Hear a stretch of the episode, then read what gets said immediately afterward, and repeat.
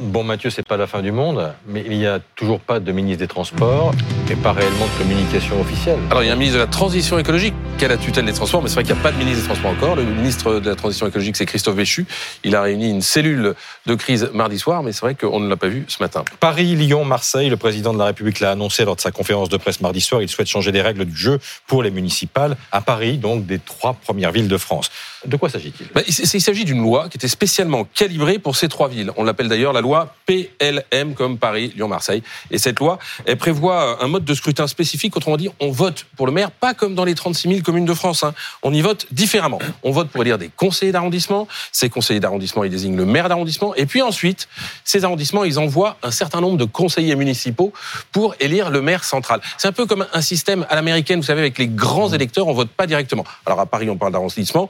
À Marseille, on parle de secteur, euh, par exemple. Et chaque arrondissement envoie des conseillers municipaux, mais en fonction de son poids démographique. Donc les gros arrondissements envoient beaucoup de conseillers pour élire le maire, et les petits en, en envoient moins. L'objectif officiel, c'était de rapprocher les élus euh, des problèmes locaux. L'heure était à la décentralisation, hein.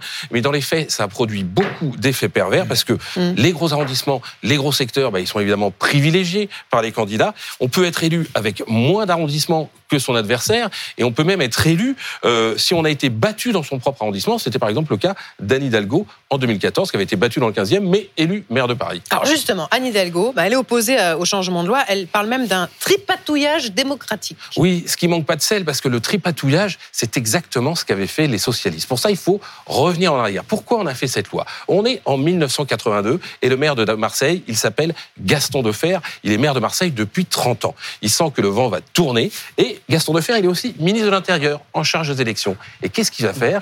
Il va faire une loi aux petits oignons pour conserver Marseille. Ce qui est assez délirant, mais c'est cette loi, on le voit à Gaston Defer, c'est cette fameuse loi PLM et qui va lui permettre d'être élu en 1983 grâce au redécoupage en secteur. Il aura moins de voix que son adversaire de l'époque, Jean-Claude Gaudin. Cette loi PLM, vous l'avez compris, c'est une anomalie démocratique dans le paysage. C'est par exemple aussi euh, l'avis euh, du maire actuel de Marseille hein, qui est d'accord pour qu'on la change.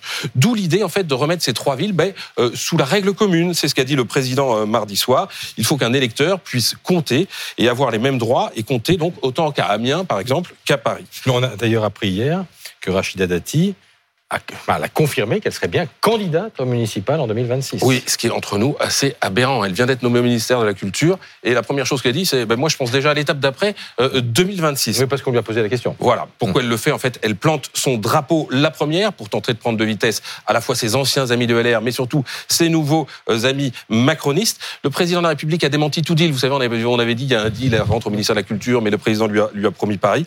Mais il verrait d'un très bon œil une liste commune qui lui permettrait enfin de de décrocher la capitale et la loi PLM le servirait. Donc, c'est pas forcément du patouillage, mais il y a bien des arrière-pensées politiques.